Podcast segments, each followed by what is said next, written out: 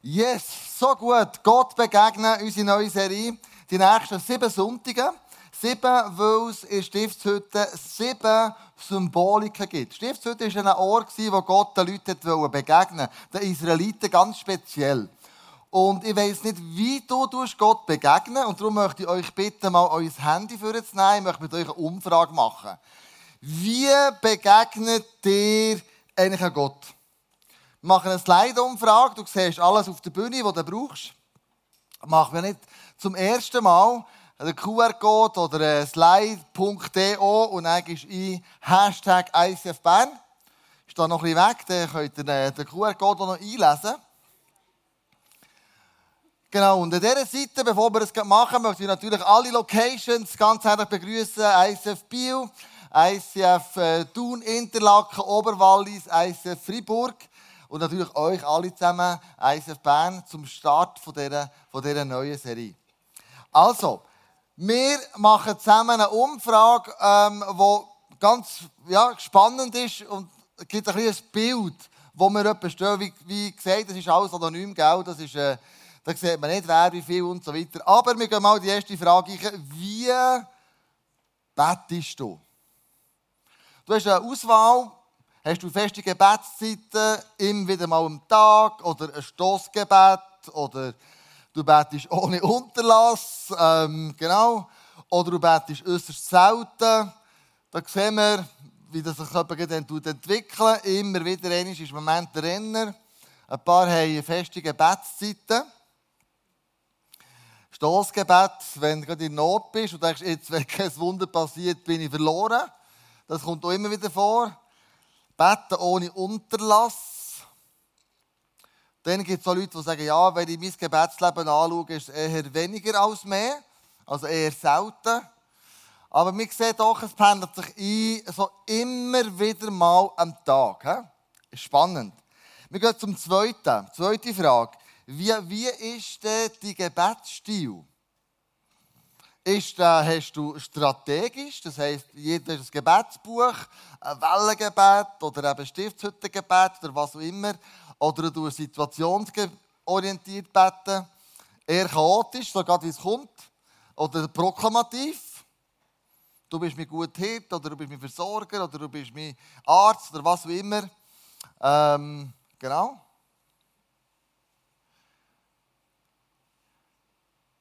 Also vorher haben wir immer wieder mal am Tag, das war der Renner. Und hier haben wir jetzt äh, situationsorientiert, also ihr seid recht spontane Better. Die leben eure Beziehung zu Gott doch recht spontan, wenn man das so ein bisschen zusammennimmt. Geht so ein bisschen, wie das Leben halt sich bringt. Das macht aber nichts, das ist völlig okay. Ähm, ich bin auch eher der, du, äh, äh, ich bin auch da zu oberst oben, eher situationsorientiert. Dann kommt man zu der letzten Frage, und zwar, wie ist das Verhältnis man sagt immer, es ist ein Dialog. Wir reden und wir sollten mal hören, es ist wie eine Ehe innen. Du solltest immer nur reden, solltest mal hören, was die andere Person dir sagt. Und dann wirst du so das Prozent, so 80 Prozent, also du redest dauernd und du hörst nichts, sagst Amen, Bibel zu, was auch immer. Oder es ist 80, 50 oder 20 Prozent. Auch spannend. Also offensichtlich reden wir ICF für mehr, als wir hören im Gebet. Ich hoffe, das fällt nicht ab von mir. Ich bin bekannt um viel Texten, viel Reden. 50-50. Ja. Da gibt es doch 3%, die sagen, ich hocke her und ich höre einfach. Heilige Geist, was hast du mir jetzt gerade zu sagen? Red du und ich höre zu. Aber so die goldene Regel, Pareto-Prinzip 80-20 kann man sagen, ist eigentlich recht, recht hin. Also es gibt ein kleines Bild, wie wir jetzt gerade miteinander unterwegs sind. Und heute Morgen geht es darum, das Geheimnis vom Gebet anhand der Stiftshütte ein bisschen ähm, ausfindig zu machen. Die Stiftshütte ist dazu da, ein Ort, wo Gott hat gesagt ich möchte wohnen unter euch Israeliten. Und die Stiftshütte hat ganz viele verschiedene Stationen, wo man durchgegangen ist, wo man sich selber reflektiert hat, wo man prophetische Hinweise hat bekommen. Und die Stiftshütte ist ein, ein Konstrukt, das Gott designt hat, das prophetisch zeigt, wer ist Jesus, der Heilige Geist, wer ist Gott und wie denkt er, könnte die Ewigkeit aussehen. Also wenn wir die Stiftshütte durchgehen, gibt es eine spannende Reise mit den einzelnen Symboliken, die wir jetzt jeden Sonntag äh, mal anschauen. Aber wichtig ist, Stiftshütte war ein Ort, wo der Israeliten hat gesagt oder gegeben, Gott beschützt mich und Gott führt mich. Das hat man auch gesehen, wo sie die Wüstenwanderung ab, also wo sie ähm, angefangen haben. Am Tag hat man so eine Rauchsäule gehabt so über dem Volk, so stelle ich mir das vor. Das hat vielleicht nicht ganz genau so ausgesehen. Die einen sagen, es war gerade, die anderen schräg, die anderen ist in ihrer, ihrer Cloud gelaufen. Das weiß ich nicht, aber so stelle ich mir das mal vor. Und für mich ist das so wie ein Schutz über euch. Ich habe die Hand über euch. Das war am Tag, wo das die Israeliten gesehen haben. Wenn sie in der Wüste gelaufen sind, Richtung Land Kanaan. Und zur Nacht war es eine Rauchsäule, eine Feuersäule, die geleuchtet hat. Und das stellen wir eben so, so vor, ähm, das hast du von weitem gesehen. Aha, davor ist die Feuersäule, davor ist Gott. Er führt mich und er beschützt mich. Und dann sagt er im 3. Mose 26, 11, sagt Gott, ich selbst werde in meinem Heiligtum unter euch wohnen. Ist schon krass, gell? Der allmächtige Gott, der Feuersäulen, der Wolkensäulen, Rauchsäulen macht, sagt, hey, ich komme zu euch aber. Ich komme unter euch. Ich, will bei euch wohnen. Ähm, und mich nie wieder von euch abwenden. Also nie mehr. Wenn ich komme, dann bin ich da für euch. Das ist ein krasses Versprechen, das Gott gibt. Der sagt, hey, wenn ich komme, dann bin ich immer bei euch. Immer. Ich wende mich nicht mehr ab von dir. Du kannst stöbern, du kannst täupeln, du kannst stempeln, wie du willst. Ich wende mich nicht ab von dir. Ja, bei euch will ich leben. Ich will euer Gott sein und ihr sollt mein Volk sein. Und dann hat man auch die Stiftshütte, da können wir noch drauf zu reden, aber die hat etwa so ausgesehen, ähm, wo man das dann so nachher konstruiert hat, so das Bild von der Stiftshütte. Das war ähm, ein Park mit Leinen, ähm, so Wände ringsherum, wo man immer wieder neu aufgebaut hat, mit verschiedenen Stationen, einem Eingang, der Brandopferaltar, das Wäschbecken und dann ähm, das Heiligtum. Und dort hat Gott gesagt, hier möchte ich bei euch wohnen. Und er hat, als sie auf der Wanderung waren, um den Berg Sinai, bei diesen zehn Geboten, die der Mose hat bekommen hat Gott ihm eine Anleitung gegeben und gesagt, hey, bau die Stiftshütte. Und ähm, er hat gesagt, ich tue den Bezalel raus ähm, erkoren. Er war äh, aus dem Stamm Juda, also das war der grösste Stamm.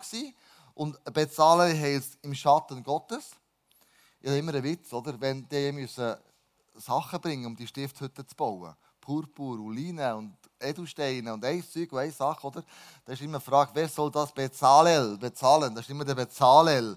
So kann man es sehr gut merken. Der Bezalel hat die Stiftshütte bauen und dann der Oholiab aus dem Stamm Dan, aus dem kleinsten Stamm, wo heißt, mein Zelt ist der Vater. Also Gott hat schon darauf geschaut, dass es wie vom grössten Stamm jemand hat und vom kleinsten Stamm jemand hat. Und Gott hat ganz genaue Anweisungen gegeben, wie die Stiftshütte muss aussehen muss. Und ich kann mir gut vorstellen, dass der äh, Bezalel, der extra für den Bau der Stiftshütte der Heilige Geist von Gott hat bekommen dass der manchmal mit den Leuten fast ein bisschen durchtreibt, die euch gemacht haben, was sie wollen.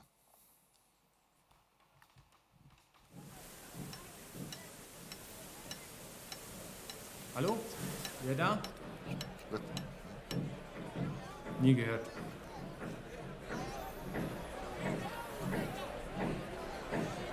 Ja. Hey, Leute! Lasst das liegen, das kommt später! Diese Baustelle, ich sag dir, ein Sack Flöhe zu hüten wäre einfacher. Ja, aber kurz, okay? Also, äh, die Stiftshütte. Großartig. Mose hat mir alles ganz genau erklärt. Die Außenwand, weißes Leinen. Wer hat sich das ausgedacht, bei all dem Staub in der Wüste? Das macht Sinn. Weißes Leinen ist ein, ein Sinnbild für die Reinheit Gottes. Und dieses Leinen wird an Säulen befestigt. Unten bestehen die aus handgeschmiedetem Kupfer. Hey, Leute! Stopp jetzt! Dann kommt später! Wo waren wir stehen geblieben? Ja, bei den Säulen. Die Säulen. Unten handgeschmiedetes Kupfer, danach Holz und zu oberst reines Silber.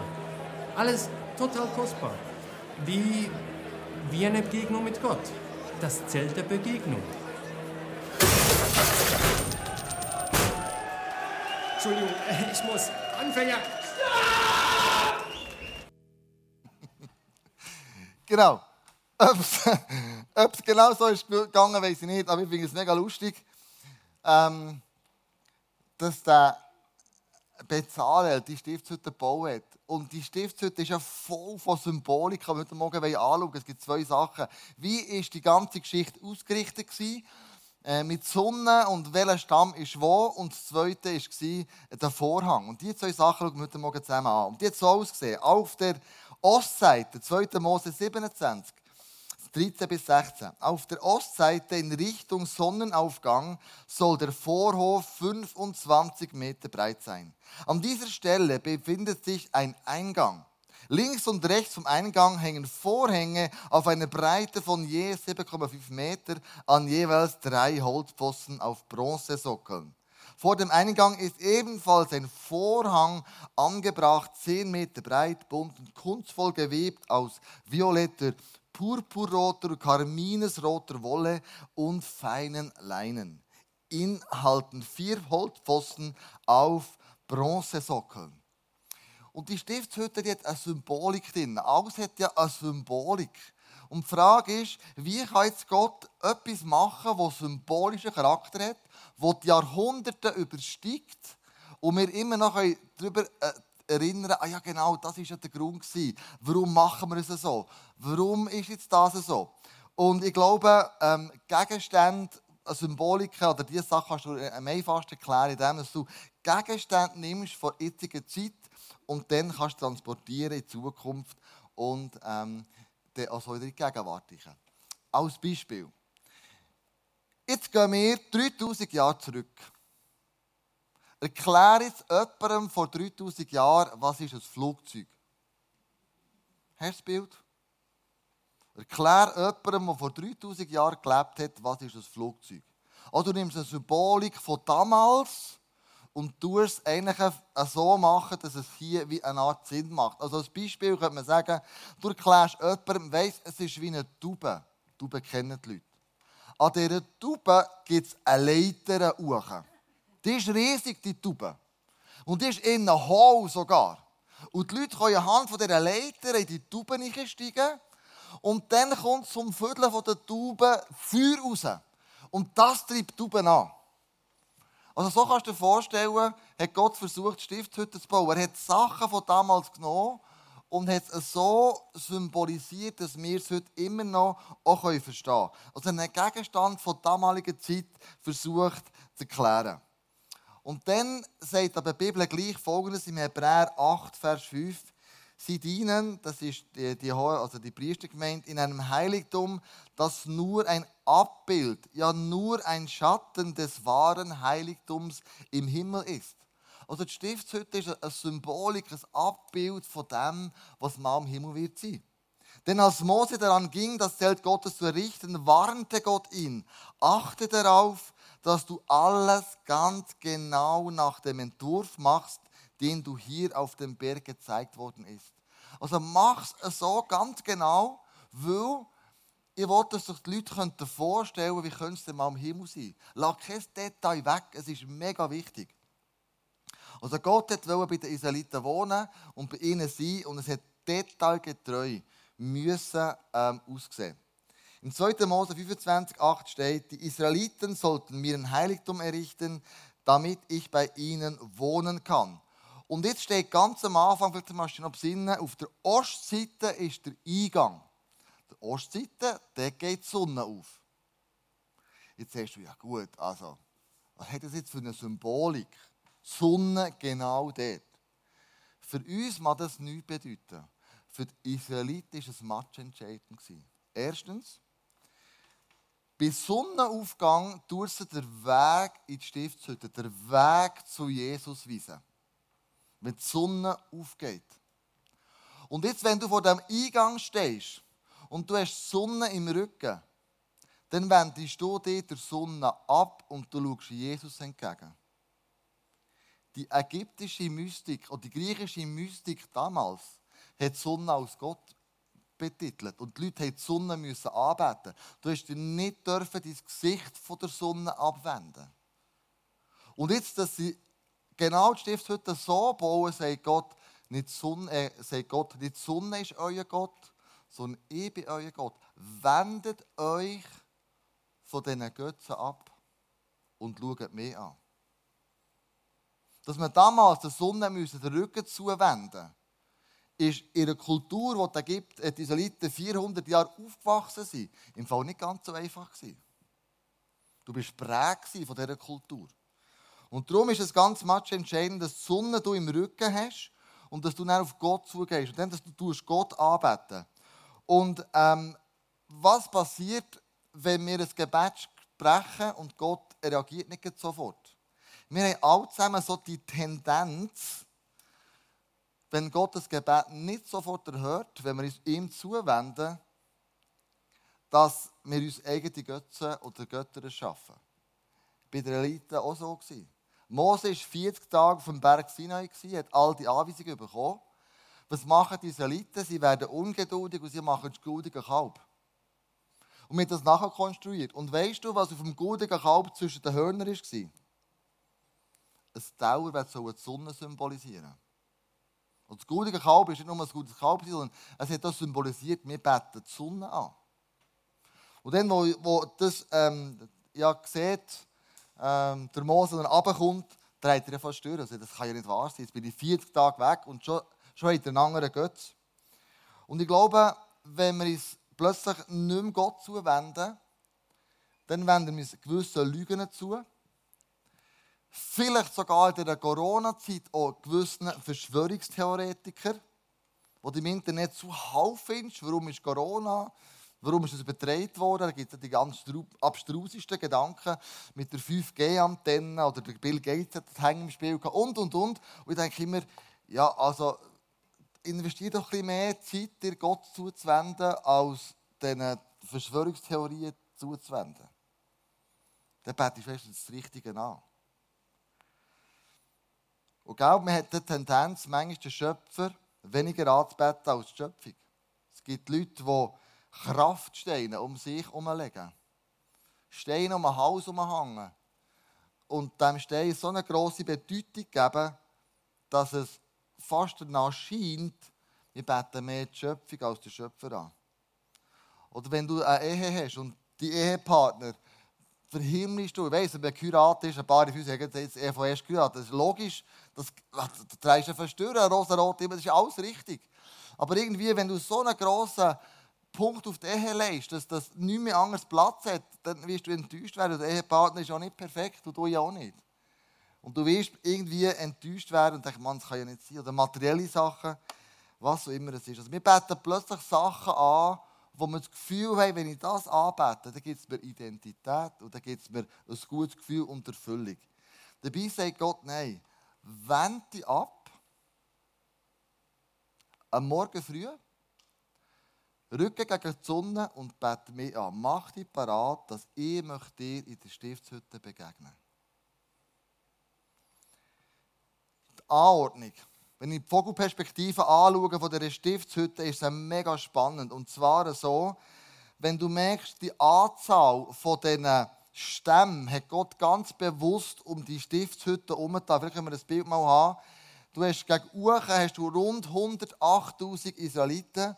Rechts hast du 157, links hast du 151 und gegen oben hast du 186.000. Also, die sind ganz genau angeordnet nach der Größe, die sie haben. Und weißt du, was die Stiftshütte symbolisiert, also die Anordnung der Stämme aus der Vogelperspektive? Folgendes. Es symbolisiert, kommt ich bin ganz sicher, es symbolisiert das Kreuz. Schon der Anordnung der Stiftshütte. Siehst du, wie Gott seine Hände im Spiel hat und sagt, Freunde, wenn ihr Jesus anbetet, ich sehe es schon von oben, was mal wird enden, am Kreuz von Golgatha. Eine weitere Symbolik oder eine Stiftshütte du findest, und denkst, ja gut, also ist schon nicht ein Haar hergezogen. Also so genau kann man doch ein Kreuz... Ja, das stimmt, das war ja nicht so ganz genau, es war ja irgendwo die, die Zelt, weißt? aber so eine Grundlinie siehst du drinnen und merkst, aha, Gott beschützt oben runter und Gott führt. Und das macht er auch durch das Kreuz. Wir kommen zum Vorhang. Der Vorhang war ganz etwas Spezielles damals. Ähm, die vier Säulen und die vier Farben. Vor dem Eingang ist ebenfalls ein Vorhang angebracht, zehn Meter breit, bunt und kunstvoll gewebt aus violetter, purpurroter und karmesin, karmesinroter Wolle und feinen Leiden. Leinen. In ihnen halten vier Holzpfosten auf Bronzesockeln. Und das Material, wo da ist. Und die vier Farben deuten her auf die vier Evangelien. Karmesinrot, das ist, Jesus ist der König. Ganz am Anfang im Matthäus-Evangelium. Ähm, wenn die drei Weisen zum Herodes kommen und fragen, hey, wir suchen den König. Wo ist der König? Dann muss er irgendwo auf die Welt gekommen sein. Also Jesus wird im, im Matthäus-Evangelium als König ähm, angeschaut. Und dann sagt man, es ist der Leu. Gross und mächtig. Dann hast du äh, roter Purpur. Das rote Purpur ist so ein bisschen das, schmeckt so ein nach ja, Blut, sage ich jetzt mal. Ähm, Jesus ist das Opfer. Da wird im Markus Evangelium genau beschrieben, wie Jesus geopfert wurde, wie er sich als Opfer auch gefühlt hat. Du hast dann das Bisos Weiss, also Jesus ist das Gerechte im Lukas Evangelium, oder du hast den Blau Purpur, wo heißt Jesus ist der, der Himmlisch. Und die große Frage, die ich mir immer gestellt habe, ja gut, das Karmesinrot oder das Purpur, von wo kommt denn die Farbe? Welches Färbemittel hat man ja? Jetzt musst du wissen, es gibt eine Schnecke im Meer, wo Purpurtröpfchen absondert. Für 1 Kilo Wolle brauchst du 10.000 von diesen Schnecken, um ein Kilo Wolle einzufärben. Also damals, wenn man Purpur hatte, hat man 10.000 von diesen Schnecken haben, um überhaupt so etwas darzustellen. Also es ist mega kostbar, es ist mega ähm, on the edge, was da Gott einfach eingelegt hat, schon nur in den, in den Vorhang. Und jede Farbe steht für eine Nuance für, für Jesus. Wie er beschrieben wird. Jede Farbe steht für das. Also du merkst es ist so ein, ein krasser Zugang, wo wir da hier, wo wir schon, schon drinnen sind. Für die Juden haben die Pfosten ganz etwas Spezielles bedeutet. Du musst wissen, die Pfosten, die da Vorhang aufgehängt waren, das, die waren aus Silber, die waren aus Holz und die waren aus Kupfer. Und Silber, Kupfer und Holz bedeuten für die Juden ganz etwas Spezielles. Holz, das Kreuz. Silber bedeutet Erlöser. Jesus hat den Preis gezahlt. Vielleicht machst du dich besinnen, Jesus ist für 30 Silberstücke verraten worden. Wenn die Juden so eine Säule sehen, dann merken sie, ah, Silber, er hat den Preis gezahlt. Und Kupfer heisst, ähm, er ist gerecht, er ist der Richter. Er wird mal beurteilen, wie ich mich in diesem Leben hier verhalten habe. Ganz praktisch heißt es im 2. Mose 38, 16 bis 17.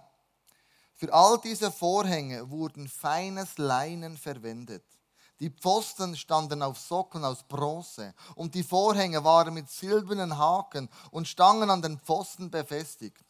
Und auch die Kapitelle der Pfosten waren mit Silber überzogen. Jetzt ist die große Frage, was bedeutet der Vorhang? Wir wissen, am Morgen gibt es Ritual, wo wir an die Bibel lesen und beten. Die Sonne im Rücken. Der Weg ist offen. Aber was könnte bedeuten, wenn ich zu diesem Vorhang gehe?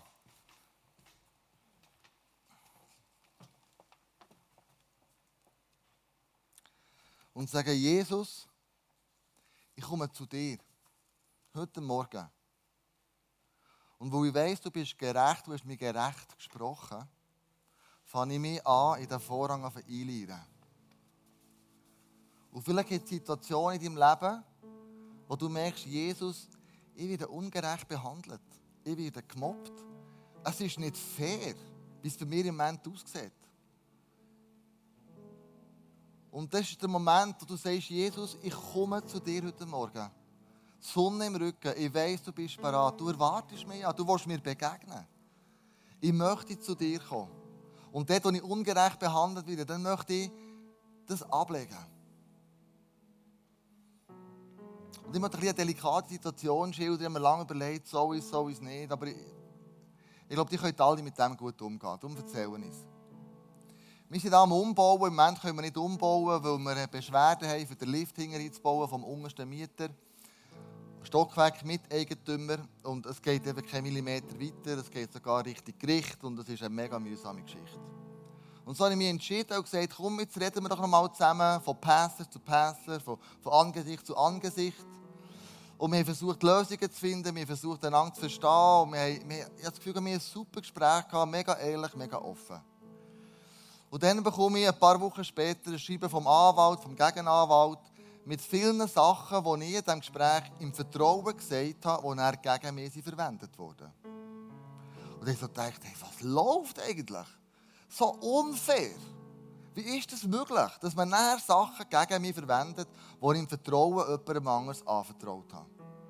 Und du musst wissen, als ich das Schreiben bekommen ich war recht sauer. Ich dachte, das gibt es doch einfach gar nicht. Und ich wollte niemandem die Schuld geben, weißt du, wirklich nicht. Ähm, aber das war der Moment, wo ich mich in das Tuch eingeleitet habe und gesagt Jesus, du siehst meine richtige Motivation. Du siehst, wie es in meinem Herz aussieht. Es kann sein, dass ich Sachen falsch gemacht habe. Wirklich. Das ist immer auf beiden Seiten ist die Schuld. Das ist nicht nur einfach ein alleine. Das ist mir ja auch bewusst. Und er gesagt, Jesus, schau dort, wo ich Sachen falsch gemacht habe, zeig mir das bitte auf. Das wollte ich korrigieren, verändern. Das ist nicht okay. Und dort, wo, wo andere Seiten falsch gemacht haben, vergib du ihnen einfach. Aber das war der Moment, weißt, wo ich mich in das Tuch eingeleitet habe und gesagt Jesus, du bist meine Gerechtigkeit. Du siehst, wie sie mir innen aussieht. Du weißt, was in mir innen abgeht. Und vielleicht hast du auch einen Moment, weißt, wo du sagst, Jesus, du bist meine Gerechtigkeit. Und schau, im Jesaja 1 steht folgendes: ähm, so ein krasser Bibelvers, der sagt, so spricht der Herr, kommt, wir wollen miteinander verhandeln. Wer von uns im Recht ist, ihr oder ich, selbst wenn eure Sünden blutrot sind, sollt ihr doch schneeweiß werden. Sie sind so rot wie Purpur, will ich euch doch reinwaschen wie weiße Wolle. Das ist das Angebot, das du und ich heute Morgen haben. Zu Jesus kommen und sagen, schau, dort, wo ich Fehler gemacht habe, vergib mir. Bitte wasch du meine Seele rein. Ich ziehe das weiße Gewand an, das, das, das, das Tuch, das nehme ich, in Anspruch heute Morgen. Und Freunde, wir werden nachher zusammen einen Song singen, der krass ist, der Blessing Song. Und der Blessing Song sagt nichts anderes als, du sollst gesegnet sein. Jesus ist immer bei dir. Er verlässt dich nicht. Er ist immer an deiner Seite. Er wacht über dich, er ist für dich, er ist nicht gegen dich. Und das lernen wir an der Stiftshütte. Hey, Jesus ist im Fall für dich. Leide das durch ein.